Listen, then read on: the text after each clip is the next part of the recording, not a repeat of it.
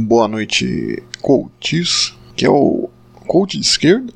E o coach de esquerda de hoje aqui se coloca numa crítica ousada, né? Sobre muito do que eu vejo de alguns acadêmicos, né?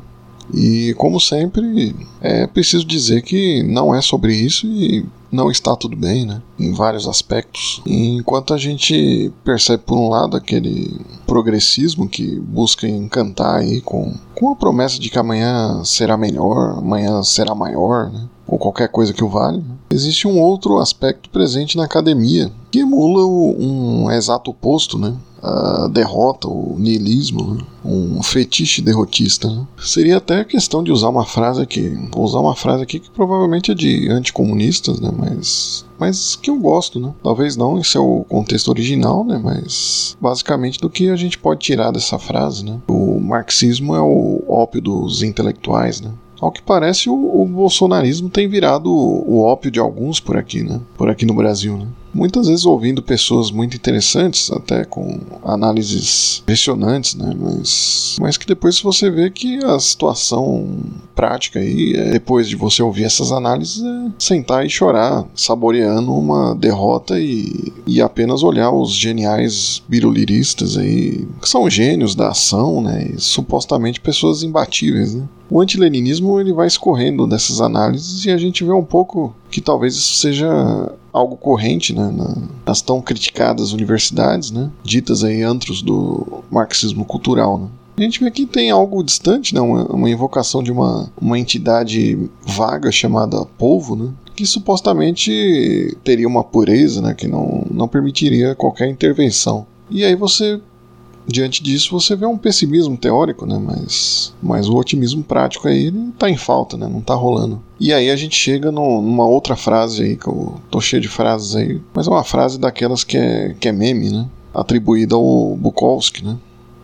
Mas que na verdade é do Bertrand Russell, que o problema do nosso tempo é que as pessoas inteligentes estão cheias de dúvidas e os idiotas cheios de certezas. E aí a gente vê que nessa dúvida aí não, não tem aquela potência filosófica que move a, os corações, né? Aquela dúvida que, que tira de um lugar confortável, né? Existe uma paralisia, né? Uma paralisia nessa dúvida. Né? Vou tentar fazer uma lista aqui da, da situação, né? A partir de algumas conclusões aí, a partir de, de certas lives aí desses intelectuais simbolizando um pouco esse sentimento, né?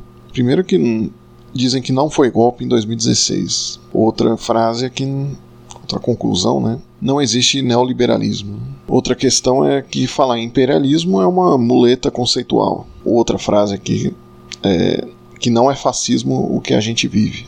Mais uma que Biruliro é o anti-Geisel. E a esquerda morreu.